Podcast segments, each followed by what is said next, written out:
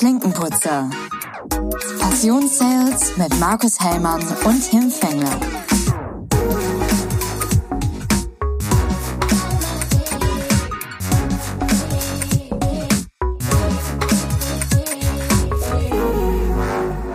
Mahlzeit, moin Markus. Mahlzeit, moin Tim. Hi. Da klaut ja jemand meinen Eingangsspruch. Ja, du hast nichts gesagt, da dachte ich, dann klinke ich mich da mal direkt ein. Ganz nach dem Motto und kopier mal deinen Sehr gut. Begrüßungsspruch. Wie geht's Sehr dir? gut. Sehr gut, sehr gut. Das Ende neigt sich, das Ende neigt sich dem Jahre. Ihr merkt im Kopf auch. Ähm, ja, geht zu Ende, ne? Wir haben gerade gesprochen, erster Urlaubstag heute. Kann ich mich nicht beschweren. Und bei dir? Ja, ähm, die letzten Züge hinter mir gelassen und äh, bin ehrlich gesagt relativ glücklich. Ich habe seit Montag äh, wohlverdienten Urlaub. Wie es so ist, ist man trotzdem immer hin und wieder am Rechner, wem sage ich das? Aber man fährt schon ein bisschen runter und ich bin äh, sehr erstaunt, dass ich nicht krank geworden bin. Also ich hatte die letzten drei Wochen, das hatte ich auch gerade im Vorgespräch gar nicht erzählt, aber ich hatte irgendwie die letzten drei Wochen äh, mich irgendwie von einer Krankheit zur nächsten ähm, ja, gehangelt weil ich, äh, mein Körper, der arbeitet relativ arbeitgeberfreundlich. Ja, und montags bin ich dann meistens wieder halbwegs fit und freitags hat's dann irgendwie so gegen Nachmittag immer wieder angefangen. Haben wir so einmal Nasennebenhöhlenentzündung irgendwie gehabt, dann äh, normale Grippe, dann äh, Magenflau am Wochenende die ganze Zeit, dass ich immer das Gefühl hatte, ich müsste mich im Moment übergeben.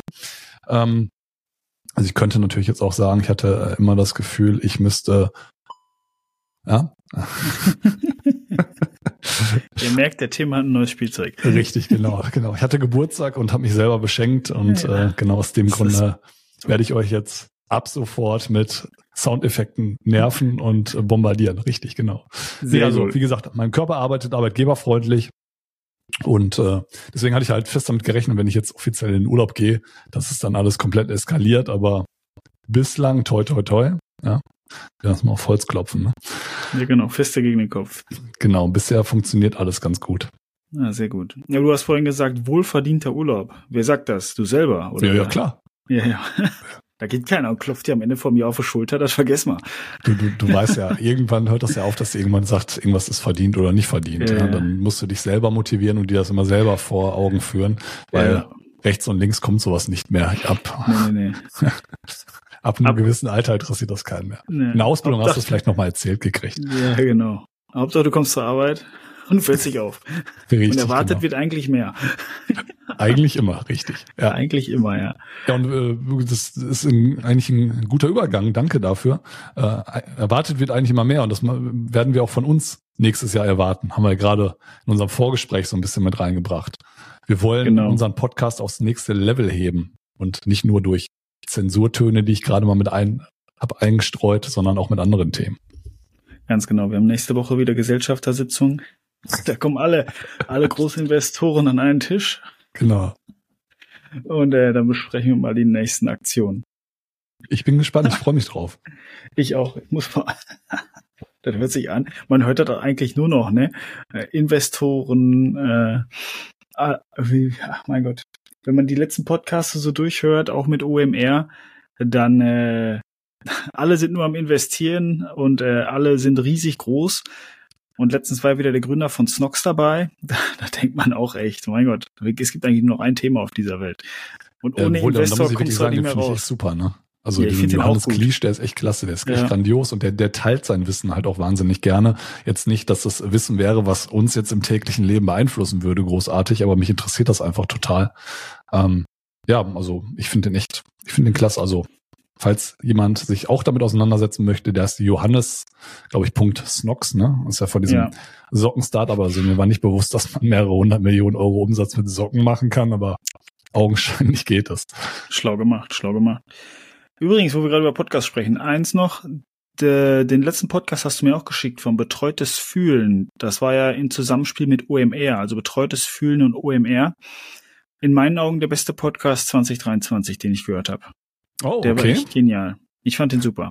Ich glaube, ich habe Die- glaub, ich hab die Episode noch nicht mal ganz durchgehört. Warte mal, muss mir mal, mal ganz kurz, Also die drei passen gut zusammen.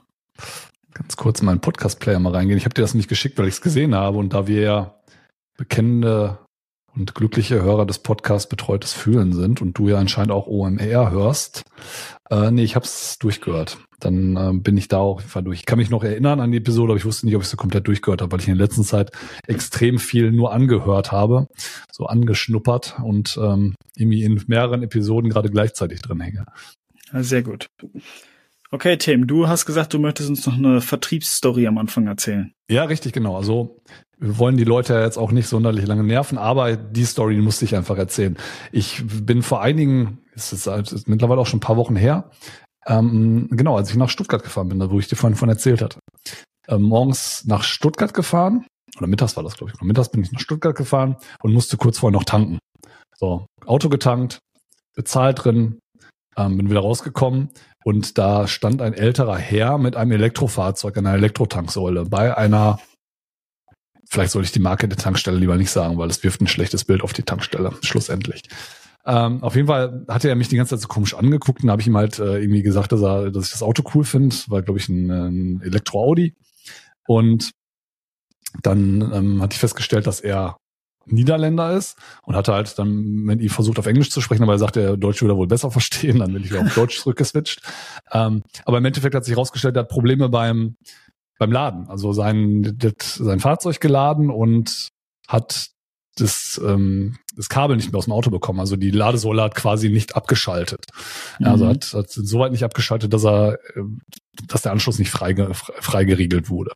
Und äh, sagte ich, sind sie mal reingegangen, haben mal nachgefragt, ob da irgendjemand helfen kann. Nee, die sagen auch nur, ich soll irgendwie die Nummer auf der Säule anrufen und ja, auf jeden Fall habe ich dann gesagt, komm, weil er irgendwie Probleme mit seinem Handy hatte wegen dem niederländischen Netz, ist er dann nicht durchgekommen bei der Nummer, auch mit plus 4,9 am Anfang, obwohl er mittlerweile eigentlich die Handys so intelligent sein sollten, dass er selber feststellen, in welchem Land sie sind. Aber irgendwie hat es nicht funktioniert. Und ähm, da habe ich gesagt, komm, dann rufe ich jetzt eben an, war aber eigentlich schon relativ im Zeitstress und hat es dann probiert und bin extrem lange in der Warteschleife dann auch gewesen von der von der Hotline von dieser Zapfsäule Zapfsäule ist gut von der, von der Elektroladesäule. Ähm, und dann bin ich nochmal reingegangen, habe gefragt, ey, könnt ihr nicht bitte selber dort für den netten Herrn anrufen? Wie gesagt, war auch ein älterer, der wusste einfach nicht weiter, der kam einfach nicht weg. Und nee, sie hätten kein Telefon dort drin und außerdem müssten sie ja genauso da anrufen wie ich. Da sage ich, ja, ich muss aber weg und bei ihm funktioniert das mit dem Telefon nicht. Ja, sie müssten ja privat mit ihrem Handy und nee, würde nicht und ähm, dürften sie nicht. Und die haben auch eigentlich überhaupt nichts mit diesen Ladesäulen zu tun. Und ja, schlussendlich bin ich dann glücklicherweise dann doch noch zeitnah durchgekommen bei der Hotline. Und dann hat die nette Dame an der Hotline gesagt, ja, kein Thema, ich starte die Ladesäule neu und innerhalb von ein paar Sekunden müsste das dann automatisch entriegeln. Genauso war es dann auch. Der Herr war glücklich. Aber was mir dann sofort in den Sinn gekommen ist und wo ich dann auch gesagt habe, ich muss das unbedingt im Podcast erzählen, weil das war für mich das perfekte Beispiel von schlechter Vertriebsarbeit. Ja, also wie kann man denn als Tankstellenbetreiber, auch wenn ich vielleicht diese Ladesäulen, die mir dann eventuell nicht direkt gehören, weil es irgendwie ein Franchise ist oder sonstiges, wie kann ich denn dann sagen, nö, ich rufe jetzt hier keine Hotline an, ich helfe Ihnen nicht. Sie müssen die Hotline anrufen, wenn nicht, haben Sie Pech, dann können Sie jetzt bis St. Nimmerleins Tag hier stehen bleiben, nur weil die eventuell keinen, keine Umsatzbeteiligung an den Stromkosten haben. Also, Geht gar nicht. Das war für ne? mich das perfekte Bild von, wie verhalte ich mich so schlecht, dass ich einen schlechten Eindruck hinterlasse und ähm, ich muss sagen, ich tanke an dieser Tankstelle nicht mehr. Nur deswegen, weil mich das echt, das hat mich fuchsig, fuchsig gemacht, muss ich wirklich sagen. Ich war hinterher glücklich, habe eine gute Tat getan, getan ja. aber grundsätzlich denke ich mir doch, ich versuche doch eigentlich im Sinne des Kunden zu handeln. Und wenn der Kunde eben bei mir tankt und eventuell bei mir ein Brötchen, weil die Gelegenheit ist ja da, dass ich tendenziell dort dann auch mal wieder ein Brötchen verkaufe, einen Kaffee verkaufe, weil er eben so lange wartet, auch wenn ich an den Stromkosten eben nicht beteiligt bin. Aber diesen Gedanken einfach nicht zu haben, fand ich, das war für mich das absolute Negativbeispiel, wie ich mich im Vertrieb verhalten sollte. Ja. Sehe ich, sehe ich auch so. Das äh, kann man gar nicht verstehen. Also, das kann man überhaupt nicht verstehen mit dem normalen Menschenverstand nicht. Weil im Endeffekt, ich kann mir überhaupt nicht vorstellen, dass Tankstelle XY sich da eine Elektrosäule auf den Hof stellen lässt, ohne da daran zu zu ähm, ja Umsatz zu machen, entweder durch eine Miete oder wirklich durch dieses Cross-Selling, was du dann machst durch die Tankstelle. Also finde ich auch, das ist aber dann nicht mal die Tankstelle schuld, sondern das ist dann ja, der Mitarbeiter, der dann einfach keinen Bock hat, ne? Ja, genau. Ich denke mal, es ist eine ganz klare Einstellung des Mitarbeiters. Ja. Ja, es war in dem Fall eine Mitarbeiterin, aber beziehungsweise sogar zwei, die beide einstimmig gesagt haben, nö, wir rufen hier niemanden an und wir haben ja auch kein Telefon. Und das sage ich, wie telefoniert ihr denn mit Lieferanten? Keine Ahnung. Was ist, wenn die Polizei, äh, wenn jemand einbricht? Ähm, habt ihr kein Telefon? Ihr seid dann außen abgeschnitten oder was? Die haben mir wirklich versucht, weiß zu machen, die hätten kein Telefon dort. Kann mir doch keiner erzählen, dass ein Geschäft da keinen Festnetzanschluss hat. Haben die hundertprozentig, tausendprozentig. Die müssten ihr privates Handy nehmen und war ja auch eine 0800er Nummer. Ne? Also wir wissen alle, in Deutschland 0800er Nummer sind kostenlos. Also es muss, hätte noch nicht mal irgendjemand Geld investieren müssen dafür. Es wäre einfach nur eine nette Dienstleistung gewesen. Unfassbar. Also ich bin da echt kopfschüttelnd rausgerannt und äh, habe dann auch mein Unverständnis dann auch kundgetan. Ne? So fand ich echt schwach, muss ich wirklich sagen. Und wie gesagt, vielleicht ein Negativbeispiel, wie man sich eben nicht verhalten sollte, Ja. wenn man im Vertrieb unterwegs ist. Und auch Einzelhandel irgendwo, ich weiß nicht, ist es Einzelhandel an der Tankstelle? Eigentlich ja schon, dann doch auch, ja. ist auch Vertrieb. Ne? Du kannst nicht nicht verkaufen, ne? also, Ja, naja, Freundlichkeit äh, können wir nicht mehr immer gut. Freundlichkeit Oh. kennt keine Grenzen. Ne? Naja. Genau, aber da vielleicht mal dann einzuhaken, damit wir jetzt auch am Anfang nicht zu viel reden. Uns ist das ja äh, mal so zwinker, zwinker mitgeteilt worden, dass wir uns relativ kurz halten sollten. Aber ich finde, das passt ganz gut zum Podcast. Das ist auch nicht nur off-topic gewesen, sondern ähm, hat ja schon was damit zu tun. Deswegen direkt mal in unser heutiges Thema reinzustarten. Wir haben ja ähm, bei der letzten Episode unsere Vorbereitungsart ein wenig geändert. Wir hatten das, glaube ich, da auch schon erwähnt. Grundsätzlich haben wir uns früher immer beide parallel auf ein Thema vorbereitet, was dazu meistens führte, der eine hat sich auf den anderen verlassen und jeder hat sich so halb vorbereitet. Ja, und wir haben unsere halbe, jeweils halbe Vorbereitung in einen Topf geschmissen und sind dann doch halbwegs mit einem blauen Auge davongekommen. Jetzt haben wir es umgestellt. Halte ich für Gerücht. Also, kann mich nicht dran erinnern, dass das so gemacht wurde. Auf jeden Fall haben wir jetzt äh, unser, unsere Aufnahmesituation ein wenig oder unsere Vorbereitungssituation ein wenig umgestellt und jeder bereitet jetzt immer eine eigene Episode vor und wir wechseln uns quasi ab. Also dass jeder nur alle zwei Wochen sich darauf vorbereiten muss. Führt unserer Meinung nach bisher jedenfalls dazu, dass man sich intensiver darauf vorbereitet und sich mehr damit befasst, weil man ja hinterher dann auch der Depp ist, der es dann verkackt auf gut Deutsch gesagt. Ja. Ja. Und im schlimmsten Fall müsst ihr halt bei jeder zweiten Folge wegklicken. Ihr wisst ja, nächstes Mal bin ich wieder dran. Kann man jetzt auslegen, wie man möchte bei jeder Kleiner zweiten. Scherz. Und äh, bei der jetzigen Episode habe ich mich auf das Thema, wie habe ich es genannt und wie nennen wir unsere äh, Episode? Ich habe es mal genannt, Verkaufen in Stille, die Macht der nonverbalen Kommunikation. So, was meine ich damit?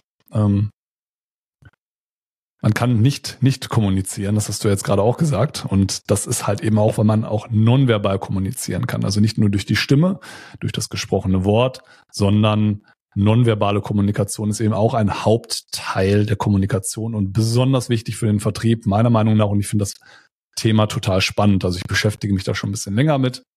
Äh, habe da auch schon das eine oder andere Buch zugelesen und auch in Vorbereitung hierzu habe ich ähm, ein Buch angelesen und das auch so ein bisschen als Unterstützung genommen. Und das nennt sich Menschen lesen von Joe Navarro. Das ist ein ehemaliger FBI-Agent, der entsprechend ein Buch über nonverbale Kommunikation geschrieben hat, weil das natürlich auch in Verhörtaktiken eingesetzt wird. Und ähm, manchmal, wenn man im Vertrieb unterwegs ist und beim Kunden sitzt oder beim Lieferanten, äh, wirst du wahrscheinlich auch aus eigener Erfahrung sprechen können, fühlt man sich manchmal auch wie in einer Verhörsituation. Definitiv. Ähm, ja, es gibt so Signale, die man einfach nicht sehen möchte, wenn man da ist. Also ich äh, reagiere zum Beispiel allergisch drauf, wenn mein Gegenüber während des Gesprächs äh, permanent, wenn das Gespräch auch nur eine halbe Stunde ist, aufs Handy guckt oder die ganze Zeit aus immer mal wieder so proaktiv aus dem Fenster guckt. Das sind ja so, so nonverbale Signale, die häufig auch mit Absicht gespielt werden. Ähm, das passt gut rein. Ich bin da auch ein Fan von, dass man da mehr Wert drauf legt, dass man auch selber aufpasst, welche Signale auch unbeabsichtigt man vielleicht sendet. Ne? Dieses typische, was man ja auch kennt, ist ähm, schauen nicht auf die Uhr permanent. Mhm. Ne, das ist ja auch so ein Signal von, ach, ich muss jetzt eigentlich los und ich habe gar keine Zeit für dich. Ähm, das ist passt sehr gut, ja. Und hat mit natürlich sehr, sehr viel mit Vertrieb zu tun im Endeffekt, ne? Ja, also wie gesagt, es ist halt nicht nur das, was ich wirklich ausspreche, sondern auch ein Augenrollen, ja, zeigt, äh, wenn ich zum Beispiel meinem Kunden signalisiere, ich bin mit dir einverstanden, aber während das mit den Augen rolle, ja, dann habe ich natürlich ein Problem. Das sind zwei gegensätzliche Dinge. Also, und das, das Thema ist einfach nonverbale Kommunikation, und da komme ich gleich drauf, ist eben die ehrliche Kommunikation. Ja, die verbale Kommunikation, ja, ich kann lügen, das ist gar kein Problem. Und äh, vielleicht dann einfach mal auf den Hintergrund auch zu kommen. Ähm, nonverbale Verhaltensweisen machen etwa 60 bis 65 Prozent der gesamten zwischenmenschlichen Kommunikation. Das fand ich total interessant. Wäre mir gar nicht so bewusst gewesen, das so einen großen Anteil hat. Übrigens, eine Quote, die beim Sex sogar auf 100 Prozent ansteigen kann. In der Regel redet man vielleicht nicht so viel, je nachdem. Ja. Ja. Kommt immer auf die Konstellation drauf an. Ja. Keine, keine Details, bitte. Keine Details, genau. Aber 60 bis 65 Prozent beim Nicht-Sex, ja. Ähm, jetzt muss ich wahrscheinlich äh, die Folge als Explicit-Folge kennzeichnen. Fand ich schon relativ hoch. Und äh, was äh, im Eingang des Buches halt eben auch gesagt wurde, nichts ist aussagekräftiger als die Beobachtung von nonverbalen Verhaltensweisen live und vor Ort. Und da komme ich jetzt später auch nochmal drauf.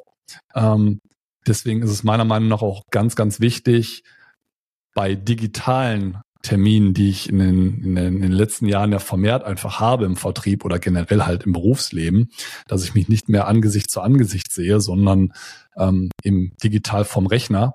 Da ist natürlich nonverbale Kommunikation noch viel, viel wichtiger auf beiden Seiten. Ja, wenn ich nur die ganze Zeit den Kopf von jemandem sehe, nicht sehe, wie er vielleicht mit den Händen argumentiert, wie er mit den Füßen irgendwo steht, wenn ich auch keine Gesichtsausdrücke richtig erkennen kann. Oder er gibt auch die Kandidaten, die ihre Kamera gar nicht anmachen. Da gibt es ja, auch extrem viele von. Fragen. Ähm, erlebe ich immer mehr, dass, dass die Kamera einfach permanent ausbleibt. Ähm, und es gibt die, die Klassiker, die ihre Kamera in der, also immer die gleichen Leute, die ihre Kamera anhaben. Und ich, ich würde sagen, Großteil der Leute hat ihre Kamera aus. Oder wie, wie, wie nimmst du das wahr? Es ist immer die, die Gruppe, mit denen ich zu tun habe. Es kommt immer drauf an. Also die engen Kollegen, würde ich behaupten, haben in der Regel die Kamera immer an. Das mhm. funktioniert auch sehr, sehr gut. Aber so, je weiter man weg voneinander, glaube ich, ist, auch äh, im beruflichen Kontext, äh, je eher neigen die Leute dazu, das auszumachen. Ähm, was ich extrem schade finde. Also ich finde, das ist so eine persönliche Meinung von mir, das gebührt immer des Respektes des Gegenübers, die Kamera anzuschalten, weil mittlerweile kann mir auch keiner mehr erzählen, ich habe keine Kamera mehr irgendwo. Ähm, ja. gibt natürlich immer Ausnahmesituationen, ich bin im Auto oder sonstiges, logisch, dann mache ich es natürlich nicht. Ähm, aber bei vielen weiß man eben, die sitzen am Rechner zu Hause, ja, haben irgendwo eine Webcam dann doch sitzen, sei es am Laptop oder am Bildschirm eben selber. Und wenn sie es dann nicht anmachen und der Gegenüber hat die Kamera an, ja, ich finde, es ist schon so ein kleines Zeichen der Respektlosigkeit irgendwie. Ja, es, für manche mag das zwar nicht sein, aber wir sind mittlerweile in, äh, glaube ich, in so einer Selbstverständlichkeit angelangt, dass jeder auch über diese Hürde mal springen sollte, auch wenn er dann nicht ganz fein ist. Also ich finde es auch nicht schön, dass mich alle die ganze Zeit beobachten können, ja, bei so einem digitalen Termin, wo man vielleicht in seinem Rückzugsort irgendwo zu Hause im Büro sitzt, in seinem Homeoffice. Trotz alledem ist es einfach besser. Und da komme ich vielleicht auch gleich drauf zu sprechen, warum es eben besser ist einfach. Ja, damit man auch vielleicht unter anderem Missverständnissen aus dem Weg gehen kann. Ja, da bin ich mal gespannt. Ähm genau. Also ich hatte, ja, genau, und das, das hatte ich gerade auch gar nicht erwähnt. Und wir, wir schicken uns quasi immer, nachdem wir uns vorbereitet haben im Vorfeld, unsere Vorbereitung zu, damit der Gegenüber eben sich auch damit auseinandersetzen kann und so ein bisschen weiß, worum es geht, weil nichts ist, glaube ich, schlimmer, als wenn ich dir jetzt sage, tada, das ist das Thema, lieber Markus, und äh, damit beschäftigen wir uns heute und du sagst, um, äh, es ist gar nicht so die Richtung, womit ich gerechnet habe. Ja, genau deswegen. Gut, also, ähm, was macht non nonverbale Kommunikation aus? Wie gesagt, habe ich jetzt gerade gesagt, also 60 bis 65 Prozent unserer gesamten Kommunikation werden nonverbal geäußert, ja. Und dann gibt es eben auch einen Bereich im Gehirn, was diese nonverbale Kommunikation überhaupt auslöst. Und das ist unser limbisches System. Ja, das ist ein fester Bereich im, im Hirn bei uns Menschen. Und diesen Bereich, den können wir nicht aktiv steuern. Und das ist eben genau das, wo, wo ich auch gerade gesagt habe, nonverbale Kommunikation ist eben ehrliche Kommunikation, weil wir keinen direkten Einfluss darauf haben. Wir können es versuchen zu unterdrücken. In der Regel führt es aber dazu, dass es trotzdem nach außen dringt. Und wenn man darauf trainiert ist und sich damit auseinandersetzt und auch darauf achtet, dann kann man das eben auch positiv wie negativ nutzen. Wir wollen es natürlich positiv nutzen, vor allem eben im Vertrieb positiv für uns, positiv aber auch für unser Gegenüber. Und ähm, was ich mir auch noch mal rausgeschrieben habe, ist, das limbische System ist der Dreh- und Angelpunkt einer jeden wissenschaftlichen Auseinandersetzung mit der Körpersprache. Also egal, wer sich mit der Körpersprache auseinandersetzt, als allererstes guckt man auf das limbische System und äh, sieht das eben als Grundpfeiler der nonverbalen Kommunikation. Hast du limbisches System schon mal vorher gehört? Ja, in dem Buch ich glaube jetzt in einem Aktu also ich bin ja nicht gut in solchen Vokabeln behalten, aber ich lese gerade ein Buch, das heißt Leaders Eat Last. Und da geht es ja auch um, um die Auswirk, also um die Ausstrahlung einer Person gegenüber Mitarbeitern und wie sollte man sich ausstrahlen. Und da wurde das limbische System auch angesprochen. Ähm, ja, also ich glaube, dem einen oder anderen ist es definitiv schon über den Weg gelaufen, dieser Begriff. Aber ich hätte jetzt nicht mehr genau sagen können, welche Hirnregion wofür genau zuständig ist. Jetzt, wenn du den Begriff sagst, sage ich ja klar. Aber hättest du mich gefragt, hätte ich gesagt, keine Ahnung. Mhm. Irgendwo da oben drin. Also ich kann jetzt ehrlich gesagt, also in dem Buch sind natürlich auch die anderen Hirnregionen erkl erklärt worden. Äh, kann ich jetzt aber auch nicht mehr so genau. Ich habe es mir auch nicht rausgeschrieben, weil für mich war eben das limbische System war wichtig, weil das eben für die nonverbale Kommunikation eben zuständig ist. Und was auch eben wichtig war, ich kann es eben nicht unterdrücken in der Regel. Ja, und mhm. das ist, glaube ich, wichtig zu wissen. Und wir wissen selber, wenn wir nervös sind, ja, der eine oder andere transpiriert ein wenig mehr, ja, manche unter den Armen, manche am, am Kopf, ähm, ja, manche fangen an, sich irgendwie an den Fingern rumzuknibbeln, an der, an der Lippe, auf die Lippe zu beißen. Und alle solche Signale sind eben ganz, ganz wichtig zu lesen und vielleicht auch festzustellen, mein Gegenüber fühlt sich unwohl oder sonstiges. Aber wie gesagt, kennst du das häufigste, häufig, die häufigste, ähm, also woran du es hau hauptsächlich bei bei bei Frauen merkst, wenn die nervös werden? Gehen sich durch die Haare. Ja, aber auch ohne, dass die irgendeine Bewegung machen. Das zieht okay. von Hals abwärts bis hier so auf Kettenhöhe. Also der, die typische Dekolleté-Bereich, der, der errötet. Und das ist ein Riesen, also das haben wir Männer, weil wir ja meistens bis oben zu, fällt das nicht auf. Aber bei, Frauen ist es meistens so, dass diese, dieses V unterm Kinn wird rot. Und da du und, sowieso nicht Richtung Dekolleté gucken darfst, weil du verheiratet bist, hat sich das Thema ja eh erledigt. Deswegen wirst du es ne, nie das Fällt, das, das fällt schon wohl auf, wenn ab Hals alles rot wird. wenn es anfängt zu leuchten, aber äh, ja. ist ein guter Hinweis, war mir gar nicht bewusst. Ja. Das ist wirklich dann nur bei Frauen so. Das ist, ja, weil da sieht man es natürlich, ne? Deswegen okay. wird ja auch immer mhm. wieder in dem, also zum Beispiel in dem Buch überzeugt von Jack Nasher, ist das ein, ein, ein, ein ähm, Tipp, wo man sozusagen, weil da kannst du nichts gegen machen. Wenn du nervös mhm. bist, nervös, dann läuft das hier halt unter, oder ich glaube sogar ab Kehlkopf, wird es so rötlich. Mhm. Und deswegen sollen auch, auch, auch Frauen sozusagen dann, wenn sie wissen, die neigen dazu, geschlossen bis oben was anhaben und nicht beides dekoltiert. Natürlich mhm. zwei Gründe. Einmal ist es unangenehm für alle anderen, wenn man so ein Dekolleté hat. Und zweitens ist damit die, die Nervosität wird nicht so sichtbar. Ja, verstehe. Ja. Nochmal zusätzlich als Vorbereitung oder als Einstieg. Hast du mal was von situativer Aufmerksamkeit gehört? Situative Aufmerksamkeit? Ne. Das ist quasi das, was Piloten haben sollten. Wenn Piloten keine situative Aufmerksamkeit haben, haben die ein großes Problem. Es geht eben darum, Dinge außerhalb meiner, meiner, meiner, ja, darauf, wo ich mich gerade konzentriere, alles außerhalb, rechts und links wahrzunehmen. Erinnerst du dich noch dran? In einer der letzten Episoden hast du mir, glaube ich, gesagt, da ging es darum, ähm, genau, das war, war ja, glaube ich, sogar die letzte Episode, ähm, dass ich ähm, ganz, ganz viel parallel wahrnehme. Da ging es um darum, wenn du die, wenn du in einem Gespräch drin bist und du hörst rechts und links irgendwo deinen Namen fallen, dass du sofort deinen Namen hörst. Das ist quasi ja. indirekt auch situative Aufmerksamkeit. Und ähm, situative Aufmerksamkeit ist, wie gesagt, eben wichtig, unter anderem für Piloten, damit die eben auch rechts und links feststellen, was passiert um mich herum. Wenn sie es eben nicht haben, haben sie wahrscheinlich ein Problem und dann geht es ums Menschenleben. Ähm, ist aber auch im Vertrieb total wichtig. Und situative Aufmerksamkeit bedeutet halt im Vertrieb auch, ich achte zum Beispiel auf das Thema Körpersprache. Ja, mhm. und äh, fand ich auch ganz gut ein Zitat von Sherlock Holmes, was er zu Watson gesagt hat. Sie sehen, aber sie beobachten nicht. Und der Mensch neigt einfach dazu, zwar zu meinen, ich bin aufmerksam und ich achte auf die Körpersprache, aber du musst es wirklich trainieren und wirklich dich aktiv darauf konzentrieren, auf die Körpersprache deines Gegenübers zu achten. Und vor allem am Anfang, wenn man es lernen möchte und wenn man darin besser werden möchte, so wie mit allem im Leben, ja, ich sage einfach nur, erinnere dich an deine Führerscheinprüfung oder an deine ersten Fahrstunden, da warst du mit ganz vielen anderen Dingen im Auto beschäftigt, äh, Kupplung zu treten, zu schalten, in den Spiegel zu gucken. Und währenddessen musstest du noch auf Verkehrsregeln achten, war ganz schön schwierig mittlerweile macht man das im Schlaf. Ja, deswegen ist es auch manchmal sehr gefährlich, wenn sich in, in, seinem eigenen Dorf irgendwo Verkehrsregeln ändern durch neue Schilder. Ja, ja. Stellen die meisten gar nicht fest, weil, da sind wir wieder beim Thema situative Aufmerksamkeit. Ja, die wird, ist, du, die, die wird dem eben langsam. Du bist dir dem eben dann manchmal nicht bewusst.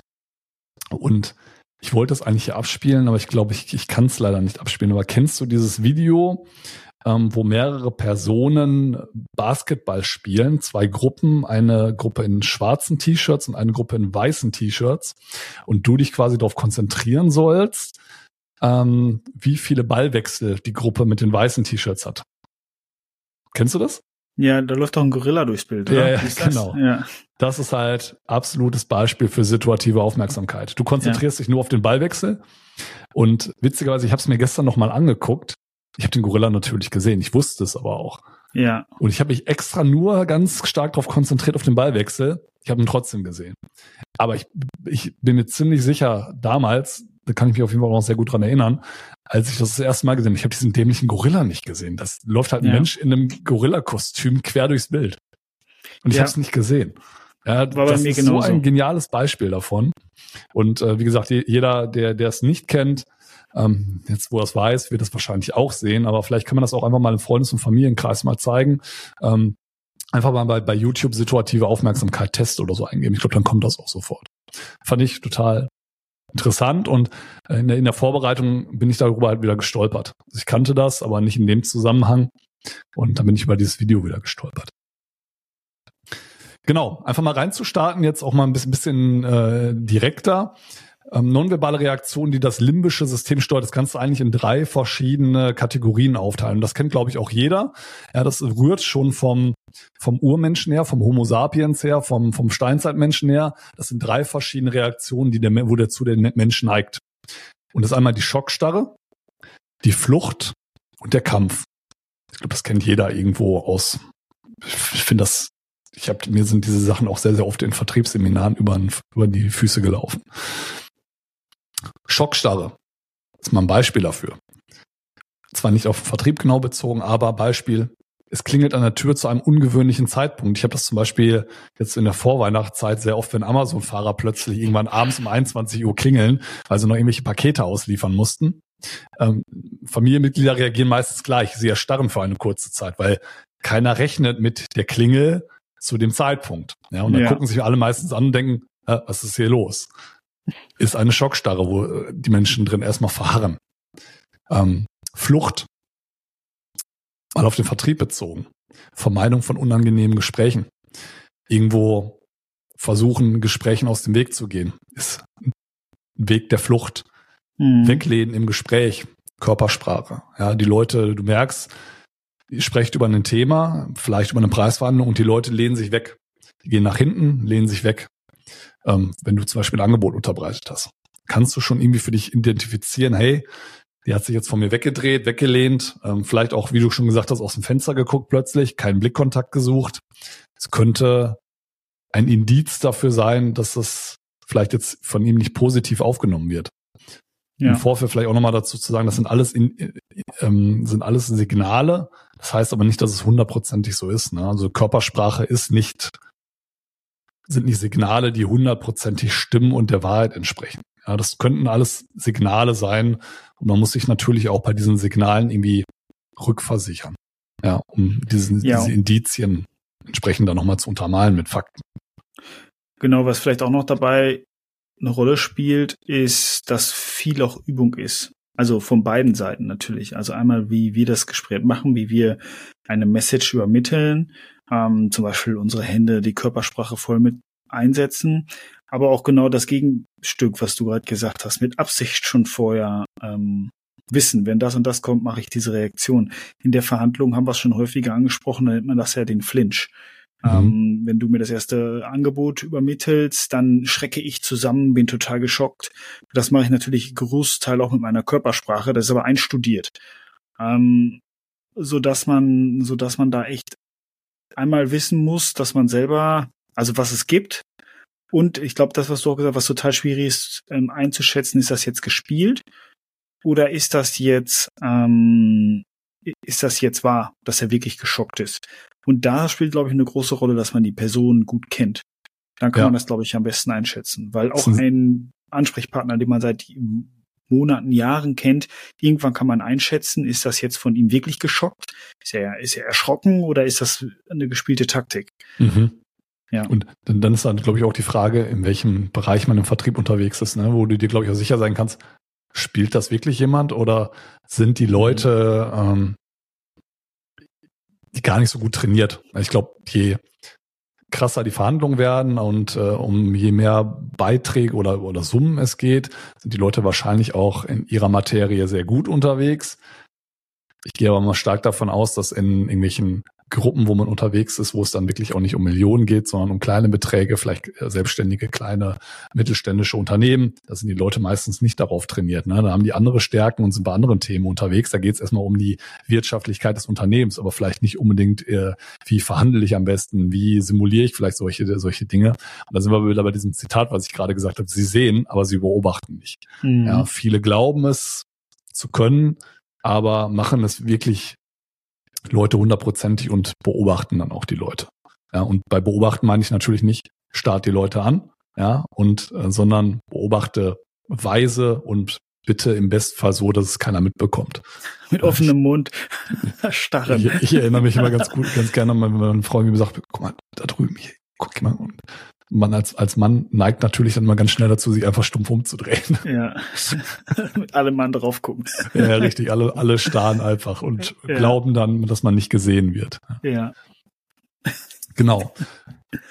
Dann, genau, der Kampf, den hatte ich jetzt gerade auch erwähnt. Also es sind diese drei Punkte, Schock, starre Flucht, das hatten wir jetzt gerade schon. Und den Kampf, den haben wir natürlich jetzt auch. Der Kampf ist zum Beispiel sowas wie, ich unterschreite absichtlich deine Individualdistanz. Was ist eine Individualdistanz? Ja, meine persönliche, wir kennen es von Corona, ja, Mindestabstand, äh, eine, war's mal, eine Armlänge lang, lang oder eine Armlänge breit. Ähm, ich unterschreite die absichtlich im Gespräch, kommen die absichtlich mhm. näher. Das mögen die meisten Leute nicht. Das ist halt ein absolutes Kampfsignal irgendwo, ne? Weil ich wollte jetzt als Beispiel nicht irgendwie eine, eine aggressive Reaktion oder so ähm, rausziehen, sondern diese Unterschreitung dieser, dieser persönlichen Distanz, und das nennt sich halt eben Individualdistanz, weil das in der Regel bei jedem von uns unterschiedlich wahrgenommen wird, das ist natürlich ein ganz klares Zeichen des Angriffs. Ja. ja. Oder ich, ich finde ja immer noch dieses, die Hand geben und einem dabei auf die Schulter touchen, ne? Oder der Donald so, Trump Move. Ja, oder irgendwie so an, an die Hüfte lang, ne? Ah, wenn das bei an mir jemand macht, der kriegt Krise. oder man ist halt eben so nah und so fein miteinander, dann kann es dann schon eher was Freundschaftliches sein. Ne? Aber ja. wenn mir Geschäftspartner oder Kollegen oder Kolleginnen, die ich, wo ich eine gewisse Distanz zu habe, mir da irgendwie, weiß ich nicht, so an die Schulter packen oder an die Hüfte lang, das, das Thema bei mir schon erledigt. Also, falls irgendjemand hier zuhört, wisst ihr Bescheid. Ich habe das gleiche, ich habe das gleiche Thema mit, wenn jemand unnötigerweise beim Händeschütteln den Handdruck nicht loslässt. Boah. Weißt du, so am Schütteln dran bleibt. Boah, das ist bei mir direkt so, lass es. Ja, noch schlimmer ist, wenn du so einen toten Fisch in der Hand hast. Ja, das stimmt, das stimmt allerdings. Ja. Das ist dann aber das eher, das hat dann nichts mit Machtdemonstration äh, zu tun, sondern ganz im Gegenteil. Ja. Ja, richtig, genau. Dann habe ich mir ähm, bei dem Thema nonverbale Kommunikation noch was rausgesucht und dann, dann hatte ich gerade schon so ein bisschen, äh, bin ich gerade schon so ein bisschen darauf eingegangen, das ist halt nonverbale Kommunikation im digitalen Zeitalter. Durch Corona etc., ja, Thema Homeoffice, sind mehr oder minder vielen Unternehmen akzeptiert. Ich sage extra akzeptiert, weil man ja mittlerweile feststellt, dass viele versuchen, die Mitarbeiter im Bestfall wieder komplett zurückzuholen.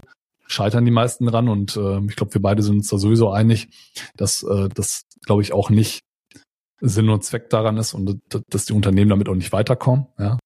ja. Ähm, aber dadurch, dass wir eben immer mehr digitale Termine haben, ist es natürlich, und das hatte ich gerade schon so ein bisschen angekündigt, wahnsinnig schwierig, vor allem wenn Kamera aus ist, aber auch wenn die Kamera an ist beim Gegenüber, zu identifizieren oder diese nonverbalen Signale wahrzunehmen. Und umgekehrt ist es halt für euch oder auch für uns wichtig, nonverbale Signale auch absichtlich zu senden. Also man hat beide Sachen. Nur Pokergesichter zu zeigen, ist das eine. Andererseits ist es ja auch für die Runde gut, wenn ich absichtlich nonverbale Signale sende, damit mein Gegenüber auch im Gespräch etc. wahrnimmt, wie stehe ich denn dazu. Ähm, und da habe ich mir auch nochmal so drei Punkte rausgeschrieben. Einmal eingeschränkte Wahrnehmung von nonverbalen Signalen. Das ist, was ich gerade schon gesagt habe. Ne? Also keine geringe Sichtbarkeit von Signalen, wie Körperhaltung. Fußbewegung ist halt auch total spannend. Ne? Also es gibt ja, glaube ich, dieses generelle Thema immer, ja, wenn du irgendwie die Beine übereinander schlägst, aber dann zu deinem Gegenüber hingewandt, dann bist du offen der ganzen Thematik und wenn du es absichtlich in die andere Richtung schlägst, bist du eben abgewandt. Ist halt ja. einfach totaler Quatsch. Ich habe es bei mir halt eben mal beobachtet, ich mache es gerade so, wie es mir gerade am bequemsten ist und ich wechsle halt auch hin und wieder mal ab. Hat gar nichts damit zu tun, dass ich vielleicht irgendwie in dem Thema gegenüber verschlossen bin und das war wieder beim Thema, ich muss das natürlich auch nochmal, mich da nochmal rückversichern, ob das wirklich ein Signal ist, was ich so identifiziere, ähm, dass ich das nochmal, wie gesagt, mich da nochmal absichere. Ja. Das kennst du wahrscheinlich auch, oder? Dieses typische, wenn jemand die Beine überschlägt, dann musst du darauf achten, ist es jetzt offen zu mir, das Bein, oder ist es geschlossen? Ja, es ging ganz stark in dem Buch, ähm, das hieß Entlarvt von, von ähm, auch vom Professor Dr. Nescher ist das. Und da geht es ja auch um diese typischen Taktiken, wie ich erkenne, ob jemand lügt. Ne? Also da geht es auch viel über nonverbale, so Quatsch, ja, ne? sowas. Mhm. Und ich hatte ja das Seminar da drin und da wurde das auch ganz kurz angesprochen, das Thema. Und da es gibt diese Signale, aber es ist unglaublich schwer, das, das wirklich wahrzunehmen. Vor allem, wenn man, das ist alles Übung, Übung, Übung. Das Problem mhm. ist nur, Übung heißt immer, ich bekomme danach von jemandem gesagt, das war richtig oder falsch. So, aber das, was wir jeden Tag üben, da sagt einem ja keiner, ja, okay, das war jetzt ein Flinch. Ne? Oder ja, das war jetzt gelogen. So, ja, genau. dass es unglaublich schwer ist, das zu trainieren, dass man sich da nicht drauf verlassen kann. Und eine Aussage, die ich behalten habe, war, ähm, deine Meinung und Münze schnippen, also 50-50 ist gleich. Also man muss schon eher Richtung Mentalist sein, dass man das wirklich kann. Und deswegen hatte der, das ging halt darum, wie man dann darauf kommt, dass der Jack Nischer das kann. Er hat da Erfahrungen im Mentalisten, mhm. im, im Zauberei und da ist es halt ausschlaggebend, dass man als Mentalist die Körpersprache schnell lesen kann. Ähm, aber das muss man üben, üben, üben, üben. Und unser eins, du, ich und ich würde sagen, äh, fast alle Vertriebler, die draußen rumfahren, die üben zwar, aber keiner gibt denen Feedback, ist es richtig oder falsch. So dass es, man sollte es sein lassen. Also das ist meine persönliche Einschätzung. Man sollte auf diese Signale wie, wie du es Schock, ähm, Schockstarre, Flucht, Kampf sollte man achten. Aber auf links oben, rechts unten, dreimal, dreimal nach rechts geguckt, also da würde ich ja, nichts drauf geben. Vor allem, du solltest es halt auch immer, deswegen sage ich immer, immer mit, mit, mit anderen Fakten untermauern, ob du dir da wirklich sicher bist. Weil beobachtest es bei euch selber. Ja, ich guck manchmal auch einfach in der Gegend irgendwie rum und äh, klar kannst du, wenn du irgendwie unter Druck gerätst, und das ist natürlich meistens so, sobald du unter, ein Mensch unter Druck gerät, steuert er in der Regel solche Dinge nicht mehr. Und dann sind das, wie gesagt, limbisches System, sind das Dinge, die du nicht mehr beeinflussen kannst, die kommen von ganz allein. Und deswegen glaube ich auch, dass es sicherlich irgendwo Signale gibt, die gibt es, aber du musst einfach extrem gut da drin sein, die lesen zu können, auch in verschiedenen Situationen und wirklich dann auch vorher identifizieren, steht er denn jetzt so unter Druck, dass er diese Signale gar nicht mehr steuern kann? Ähm, habe ich vielleicht ein zweites und drittes Signal, was passend dazu ist, was das nochmal untermauert.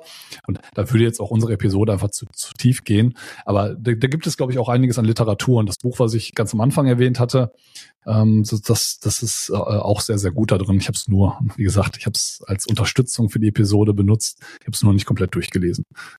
Genau. Eine Anmerkung vielleicht hier noch, das, das finde ich auch da muss man aufpassen, vor allem bei Online-Meetings. Ein großer Teil der Teilnehmer eines Online-Meetings checkt zwischendurch E-Mails, Nachrichten, Handy. Und wenn da eine E-Mail reinkommt, die einem nicht gefällt, ist man vielleicht verbal abgeschaltet, weil man nichts sagt, aber nonverbal nicht. So, wenn die anderen das als Teilen, also dass das als Reaktion auf eine Teilnahme aus dem Meeting ist oder ob es jetzt eine private durch irgendeine Nachricht ist, so dass ich ähm, ja, da, da, für mich persönlich ist ein Teams-Meeting, wenn die Kamera an ist, man sieht ja sofort, wer, wer schweift gerade mit seinem Blick mhm. ab und geht in Wirklichkeit E-Mails durch. Das ist dann in dem Moment vielleicht okay. Aber da muss man echt aufpassen, dass man nicht anfängt jetzt nach dieser Folge auch denkt, okay, jetzt beobachte ich mal alle ganz genau und mhm. jetzt fällt mir beim nächsten Mal auf der Tim. Der hat aber wirklich, als ich das und das gesagt habe, geschockt geguckt und in Wirklichkeit äh, hat er nur eine Nachricht von seiner Frau gekriegt, dass das Kind sich zweimal übergeben hat. Ja, mhm. Also da muss man echt aufpassen, dass man nicht da anfängt, irgendwas zu deuten. Also wenn man nochmal auf das Online-Meeting zurückkommt, ist das Hauptgrund für mich, die Kamera anzumachen, ist, eine Verbindung zueinander herzustellen eine Verbindung nicht nur verbal, sondern einfach auch nonverbal, dass man die Menschen sieht. Ich sehe ja schon, ob es dir gut geht oder nicht gut geht, in der Regelfall. Wenn, wenn wir uns jetzt häufiger sehen, dann merke ich ja schon, oh, der ist erkältet oder, ey, das nimmt den doch mehr mit oder vielleicht sollte ich nachher mal anrufen, vielleicht hat er was oder er hat unglaublich gute Laune. Und dafür würde ich sagen, nützt es immer, die Kamera im Online-Meeting anzumachen. Ja, absolut. Aber deuten von von nonverbalen Reaktionen in einem Online-Meeting finde ich wirklich schwierig. Äh, extrem. Also ja. ich, ich, falls du mir jetzt gerade eine, eine Bühne gebaut hast, perfekt für meinen zweiten Yo, Punkt. Welcome. Sehr gut, danke. Danke. ja. ähm, ist nämlich genau dieser Punkt verzögerte oder fehlende Feedback-Signale. Ne? Also technische Verzögerung ist auch so ein Thema, ne? sich gegenseitig ins Wort zu fallen. Deswegen, ich neige da auch sehr oft zu, dass ich das leider mache. Es gibt aber bei Teams zum Beispiel auch die Möglichkeit, eine Hand zu heben. Je nachdem, wenn man in einer größeren Gruppe unterwegs ist, ja, ich sag mal alles meiner Meinung nach ab drei Personen aufwärts sollte man diese Funktion einfach nutzen. Das führt zu einem strukturierteren Gespräch, ja. Und der, der eben einlädt, der kann dann eben auch leiten und sagen, hey, Tim oder Markus, ihr habt euch gemeldet, was möchtest du dazu beitragen? Das hilft schon ungemein. Und das, das deswegen gibt es auch in diesen ganzen Online-Tools ja diese, diese, diese Möglichkeiten. Genau aus diesem Grund, ja, sich nicht gegenseitig ins Wort zu fallen. Oder könnte man denken, boah, der fällt mir immer ins Wort. Das macht er doch absichtlich. Ist ja. vielleicht auch gar nicht so, weil du hast eine technische Verzögerung drin. Wenn, wenn die Person aufgehört hat zu sprechen und nochmal neu ansetzt, in der, in der, in, der Sekunde hast du dann auch eben angesetzt und da fallt euch gegenseitig ins Wort, aber das ist keine Absicht. Oder auch das Thema ähm, fehlende Feedback-Signale. Also die, die gibt ja diese Tools dann Daumen hoch machen, applaudieren, keine mhm. Ahnung. Ja. Manchmal kann man halt sagen, das ist schon Quatsch, aber ich glaube, genau aus diesen Gründen, Gründen dieser nonverbalen Kommunikation sind diese Tools auch eingeführt worden. Und wie, warum nutzen Leute auch, wenn sie sich per WhatsApp iMessage schreiben, warum nutzen die Leute Emojis? Um eben nicht nur das gesprochene Wort in Anführungsstrichen, um das eben auch mit Emotionen zu untermalen. Und das sind genau ja. die Gründe, warum es diese Emojis überhaupt gibt. Die ich jetzt mehr nutzen sollte. Nach dieser Folge. Nee, bei, bei, bei dir kann ich das ganz gut einordnen. Ja. Hin und wieder rutscht dir ja mal so einer raus. Ja, immer mehr, immer mehr. Ich arbeite auch an mir. Ich bin nicht, ich liebe Feedback und arbeite an mir. Um, ähm, meine, Schwieger, meine Schwiegermutter ist genau das Gegenteil. Die macht gefühlt nach jedem Wort macht die ein Emoji. Da betreibe ich in den Wahnsinn. um, ähm, ich wollte noch eine Sache zum Online, ähm, zum Thema Erkennen von, ne, wollten wir es gerade? Hm, also weil wir Störungen haben, dann Verzögerungen fallen wir uns gegenseitig ins Wort. Und das ist, glaube ich, auch eins, wo wir uns alle mal an die eigene Nase fassen müssen, wo wir auch an unserem Selbstbewusstsein bestimmt nochmal arbeiten können, ist, dass wir einfach den Mut haben, dass wenn wir zu einem Online-Termin einladen, wir auch automatisch, und das könnte auch eine Regel in einem Unternehmen sein, die Moderationsrolle haben. Und das, eine Moderation eines Online-Meetings ist ja kein Hexenwerk. Ähm, an und für sich so ist ja jedem bekannt, dass man eigentlich sowieso eine Agenda und ein Thema schicken sollte. Gut, das muss ich mir selber auch an die Nase fassen, mache ich ich denke mir immer, alle wissen schon, was ich meine. Ähm, Tito, ja. Ich habe ja auch in den letzten Wochen nämlich, äh, habe ich das häufiger gemacht, dass ich das im Vorfeld verschickt habe. Es hilft. Hm. Ja, es hilft. Und wenn du das dann auch noch moderierst und sagst, okay, stopp, jetzt fallt ihr euch gegenseitig ins Wort, bitte, Franz, mach du erst, dann ist Mechtel dran. Ähm, ne, das war da einfach, um auch mal die typisch deutschen Namen hier Podcast zu nennen. Du musst auch direkt schmunzeln. ähm, dass wir da einfach da durchführen durch den Online-Termin und dadurch auch schneller fertig sind. Mhm. Das ist ein guter Punkt, ja. Was ich zum Beispiel da vielleicht ein kurzer Hack eingeführt habe bei mir, ähm, wenn ich jetzt einen Termin bei mir im Outlook einstelle, ist der, wenn der unter einer halben Stunde ist, immer fünf Minuten verkürzt. Also meine Termine sind dann entweder 25 Minuten und wenn der über oder eine Stunde und drüber ist, dann ist der immer nur 50 Minuten bei mir. Wird der immer um 10 Minuten eingekürzt. Mhm. Finde ich eine total gute Regel, weil ich es hasse, von einem Termin zum anderen zu springen und zwischendurch äh, nicht in einen Kaffee holen, technische Pause, was man immer machen möchte, rauchen. Ähm, probiere ich gerade aus. Also wird jetzt mein Pilotprojekt, mein persönliches. Erzähl mal gerne, wie es wie es läuft. Ich gibt nämlich Kollegen von mir, die machen das auch so. führt bei mir meistens dazu, dass ich total verwirrt bin, weil da so krumme Zahlen überall stehen. Das macht mich, manchmal macht mich das wahnsinnig, aber ich verstehe den Ansatz und auch das System dahinter. Ähm, also gib gerne Feedback. Äh, vielleicht lohnt sich das für mich dann auch einzuführen. Ja, hast du recht. Also das heißt ja dann immer, ich, ich habe quasi äh, immer direkt einen Anschlusstermin oder ich komme gerade aus einem Termin, kommen die Leute fünf Minuten später, ja, oder die Leute ähm, mit, also es, führt immer dazu, dass du genau dieses Problem immer hast. Du hast äh, voll viele Anschlusstermine und führt zu Verspätung oder eben Verzögerung irgendwie. Und das ja. ist dämlich irgendwo. Aber dann ist halt immer die Frage, hilft es, wenn alle diesen Konsens eingehen, weil dann machen es eben alle. Ja, wenn es halt nicht alle machen, dann führt es wieder dazu, hast trotzdem Verspätung drin und dann äh, bist du vielleicht für dich ganz gut getaktet, aber der Rest geht da irgendwie nicht mit. Also ich glaube, in dem Team sagen, sollte man sich vielleicht dafür einigen. Ja. ja, okay. Ich meine, ich habe auch gelernt in einem Buch, äh, versuche alle Meetings zu streichen und die, die du noch da hast, nehme ich teil. So nach dem Motto, ne? Also dass die meisten Online-Meetings sowieso ähm, ja, ja. ja, Genau, das können wir vielleicht nochmal eine einzelne Episode zu ja, machen zu Online-Meetings. Ich habe jetzt aber zum Abschluss schon ich jetzt, ähm, also genau, ich habe noch einen Punkt, äh, Anpassung der nonverbalen Kommunikation. Das ist das, was ich ja im Vorfeld auch schon gesagt habe. Wenn du in einer digitalen Umgebung unterwegs bist und du deinen Gegenüber, vor allem wenn du irgendwie in einem Team unterwegs bist und nicht dein Pokerface unbedingt aufsetzen möchtest, zeige absichtlich nonverbale Kommunikation. Nicht einhergehst, wenn das deine Meinung ist. Ja, genau. Oder schüttel eben den Kopf, wenn es eben nicht so ist.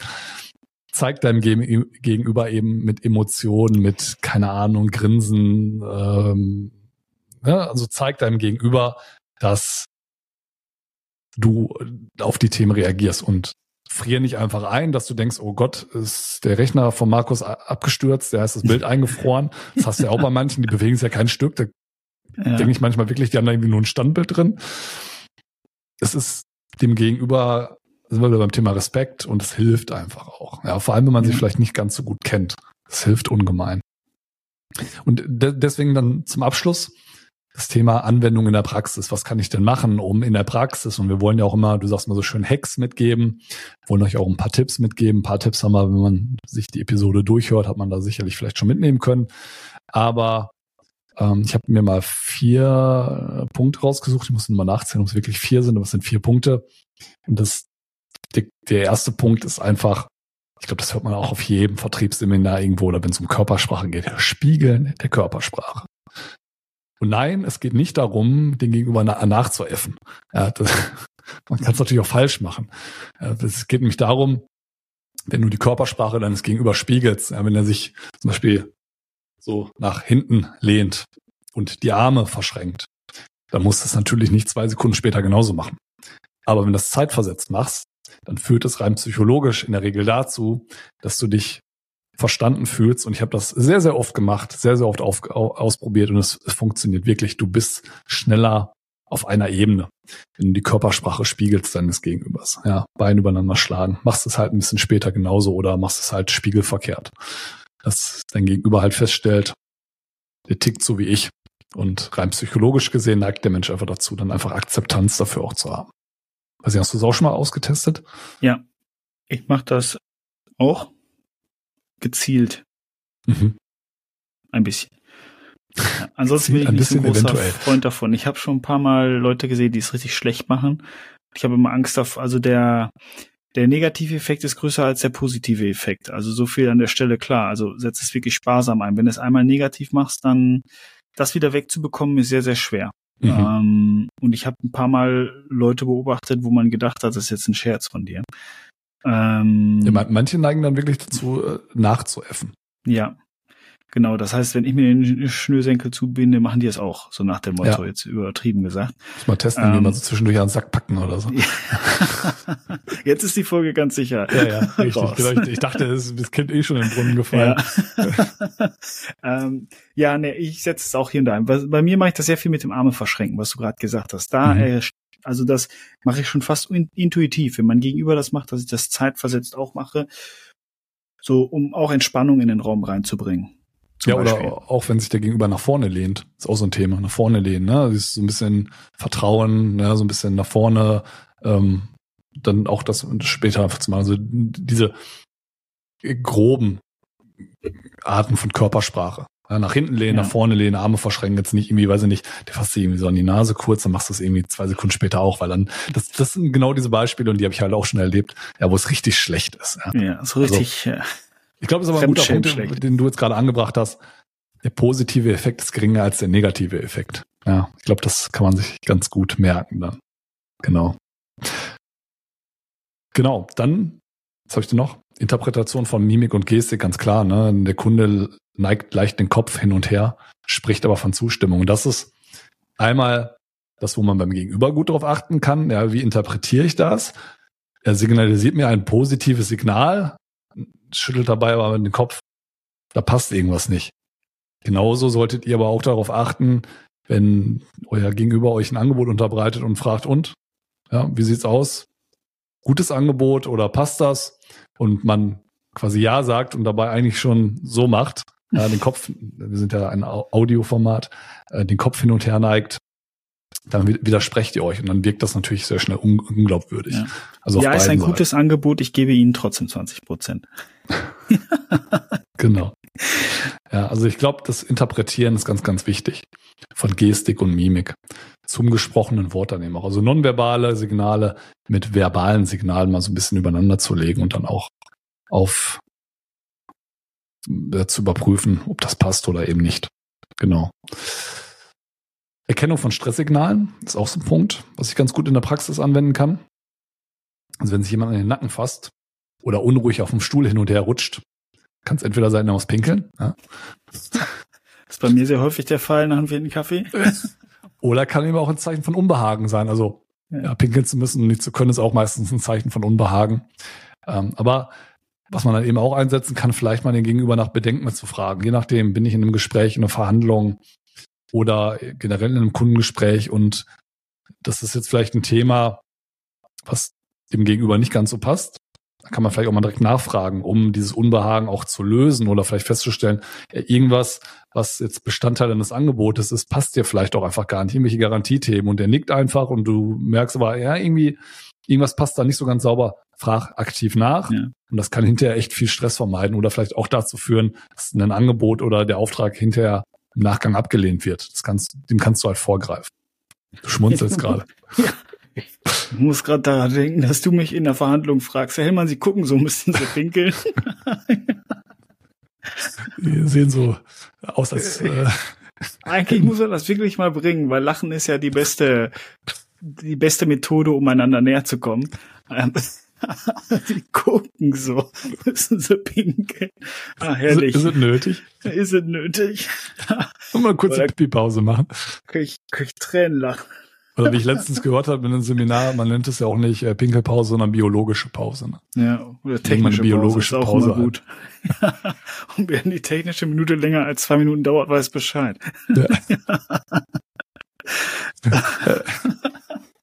ist doch schön, so gegen Ende des Jahres auch Ja. Schön ins Lachen zu kommen bei einer Episode. Zum Abschluss habe ich noch den Einsatz von beruhigenden Signalen. Lächeln. Einsatz der eigenen Stimme.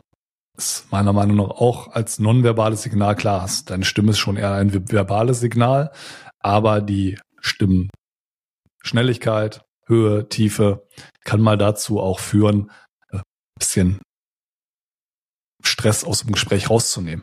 Wenn ich meine Stimme Ja. runter ein bisschen langsamer spreche. Ja, in, ich höre ja Podcasts auf 1,5-facher Geschwindigkeit, manchmal sogar noch schneller. Ja, führt dazu, dass ich schneller höre, aber in so einem eigenen Gespräch mit einem Gegenüber, mit einem persönlichen Gespräch, muss man vielleicht nicht unbedingt auf 1,5-facher Geschwindigkeit sprechen. Nee. Nee, aber kannst du gut, kannst gut, ist gut rübergekommen. ich wollte direkt abschalten. Ja, und sorry, ihr seid jetzt nicht auf den Knopf gekommen, das habe ich selber gemacht. Hier, jetzt sieht man nächste Woche alle auf dem Handy gucken, alle rückhängig. ah, herrlich. Und was ich, äh, ich glaube, da war ich in der Ausbildung noch, da hatte ich auch ein Seminar über Körpersprache, ging so auf jeden Fall darum, da ging es um offene Handgesten beim Präsentieren. Wenn ich dem Kunden irgendwas hinlege, Dokumente und ihm irgendwas zeige, dann mache ich nicht so, ja, und zeige ihm mit dem Finger so drauf, sondern ich zeige so mit einer offenen Handgeste. Das habe ich irgendwie au- automatisch gemacht und das ist äh, mir dann direkt äh, sehr positiv gegenübergestellt worden, dass ich hier diese offenen Handgesten mache. Das mache ich irgendwie automatisch, weil ich auch irgendwie, wenn ich gestikuliere, immer irgendwie so mit meiner Hand hin und her fuchtel. Aber das ist eben was anderes, als wenn ich mit der Hand so zeige, mit der Handfläche quasi, ähm, also mit der, mit der Handoberseite dem Kunden gegenüber, sondern mit der offenen Hand immerhin. Das ist eben immer ein Signal dafür, ja, ich bin dir offen gegenüber, ähm, ich bin dir wohlgesonnen. Ja, ist immer ein positives Zeichen. Und das sind so Kleinigkeiten, da kann man drauf achten, die kann man aber sehr schnell auch in den Arbeitsalltag einfach mit einbauen. Deswegen das nochmal so ein bisschen als Tipps und Hacks zum Abschluss. Und das, wie gesagt, war einmal Spiegeln der Körpersprache, Interpretieren von Mimik und Gestik. Also leg das nochmal übereinander, das gesprochene Wort mit dem, was du hinterher an Kopfbewegungen machst, ob du mit den Augen rollst und sagst, boah, ich finde dich geil. Ja, dann stimmt meistens nicht so ganz überein. Erkennung von Stresssignalen, einfach zu gucken, rutscht da hin und her, muss er pipi oder nicht. Ja? Und eben setzt beruhigende Signale einfach ein, unterm Strich. Und das sind Themen, die kann ich schnell anwenden. Viel Spaß dabei. Und ich möchte unsere Episode auch gar nicht weiter länger stressen, falls du das stille Örtchen aufsuchen willst. Will ich Ja, dich davon gut. nicht abhalten. Ich habe hier gerade fünfmal gegähnt, ich bräuchte gleich mal einen Kaffee. Aber danach vielleicht. Ich hoffe, es hat nicht mit dem Inhalt der Episode zu tun. Nein, auf gar keinen Fall, Tim. Das war super. Danke an der Stelle. Gleichfalls. Danke. see you soon. See you soon.